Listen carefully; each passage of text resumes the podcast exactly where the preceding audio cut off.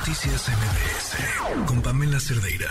Fíjense que hablando justamente de este asunto en Chiapas, le agradezco mucho a la doctora Tania Ramírez, ella es directora ejecutiva de la Red por los Derechos de la Infancia en México, que nos acompaña en la línea, porque hay, em, bueno, no es el primer caso que sucede de intoxicación de chavos en las escuelas y hay teorías al respecto. Tania, gracias por acompañarnos. Muy buenas tardes. Buenas tardes, Pamela. ¿Qué es lo que sabemos? Difícil determinarlo. En este momento, eh, entre lunes el fin de semana, desde el sábado que tuvimos conocimiento de estos hechos que se hicieron públicos, hicimos un exhorto a las autoridades locales inmediatas Ajá.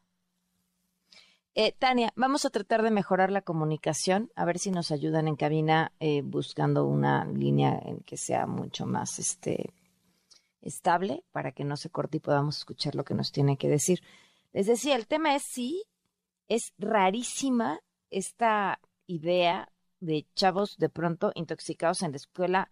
Todos vayan a saber por qué, qué fue lo que consumieron, algunos con resultados positivos de cocaína regresan los chavos al hospital, otra vez algunos a ser atendidos, pero, pero no es entonces la primera vez que sucede y, eso es lo que me parece importante platicar con Tania y ver ellos desde y ellas desde la Red para los Derechos de la Infancia. Pues, ¿qué es lo que están observando? Ya tenemos a Tania. Ahora sí, Tania, te escuchamos. Aquí estamos, Pamela. Te decía que desde el sábado que tuvimos conocimiento de estas noticias, exhortamos a las autoridades locales a emprender una investigación pues rápida, eficiente, eh, porque llama mucho la atención lo que decías, que en los últimos dos meses esta sería la tercera eh, ocasión en donde hay una intoxicación. No habían sido eh, tan masiva ni tan llamativa, digamos, en términos de la cantidad de estudiantes que fueron afectados, pero sí que ya es la tercera ocasión en el estado de Chiapas.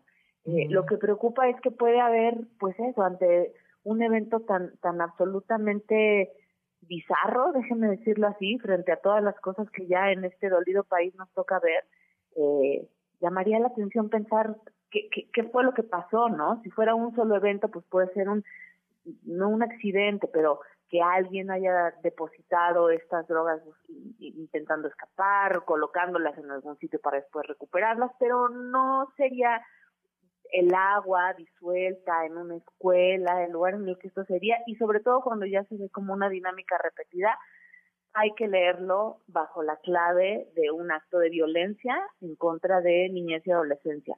Y desde Renin por eso quisimos eh, levantar la voz y llamar la atención sobre esto, porque no es algo que sucede y listo, sino que es algo que se hizo premeditada y repetidamente para afectar a niñas, niños, adolescentes, y esto es de la máxima gravedad, ¿no?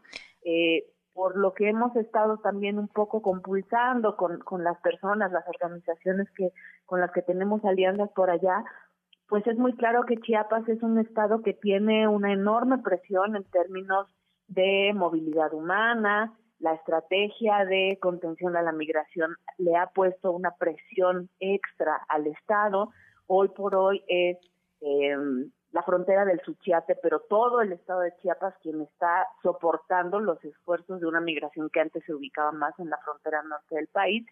Y sabemos que esa persecución por parte de las autoridades migratorias hacia la población migrante ha dejado determinadas rutas en el territorio pues a las manos del crimen organizado, ¿no? que hoy por hoy eh, está intentando, nos parece, una control, un control del territorio para poder generar eh, dominio, eh, poder y capacidad de acción, no solo en términos de lo que implica el gran negocio de la eh, migración de las personas, sino en general las actividades delincuenciales y del crimen organizado. Entonces, ¿Cuáles han sido estos otros dos casos de intoxicación?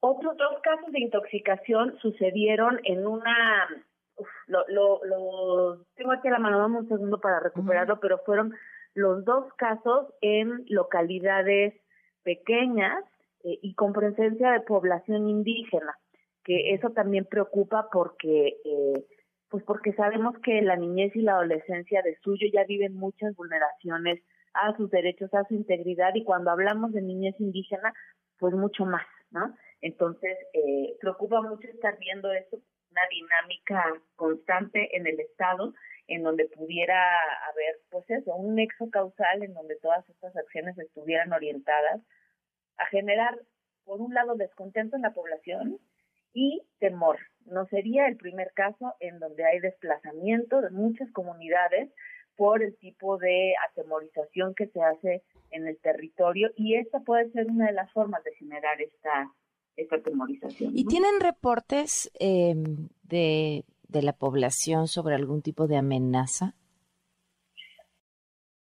Pero sí, eh, depresiones que se viven según la presencia cada vez más constante eh, de eh, pues personas que no sean de la comunidad, carreteras que son transitadas, eh, automóviles que, que no corresponden a, a, lo común en, mm. en estas áreas.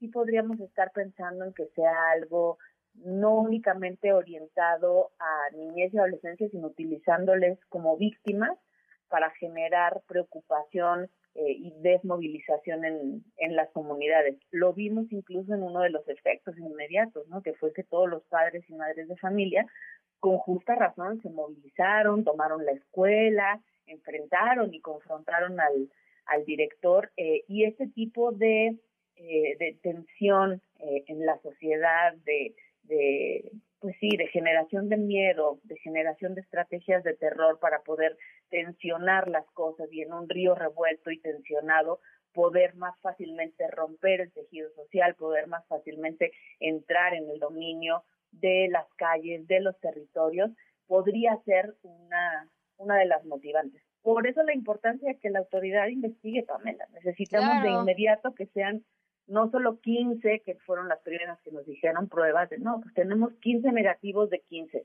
Pues hubo más de 100 adolescentes intoxicados, ¿no? Y ya los padres enviaron algunas evidencias de que en, clínicas privadas estaban saliendo positivos. Entonces esto es altamente anómalo. Es fundamental que la investigación sea esto, analizando la conflictividad en el territorio. Además, es raro que no haya un adulto intoxicado, este, que no, no entiendan cómo se haya dado, que nadie haya visto nada, este, que no haya respuesta tampoco de los casos anteriores.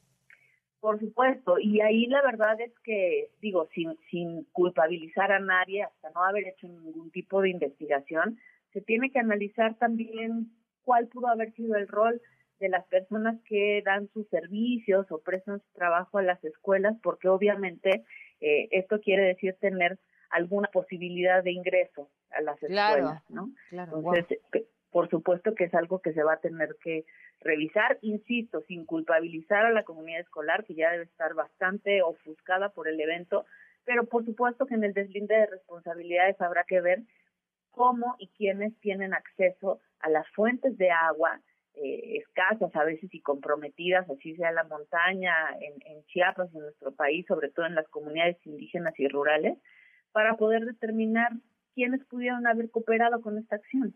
Claro. Pues Tania, te agradezco muchísimo que nos hayas acompañado para hablar de este tema. Sigamos atentos a lo que pueda suceder. Sí, sigamos atentos y ojalá eh, haya más datos, más investigación y muy importante mantener la exigencia todos estos días que ha llamado la atención el tema, porque eso también le envía a, a estas personas un mensaje de no permisividad social. Entonces, generemos un frente común para defender a esos niños, niñas, adolescentes indígenas eh, y decirle a esas personas que con la niñez no. Seguro. Gracias, muy buenas tardes. Muy buenas noches, chao. Noticias MBS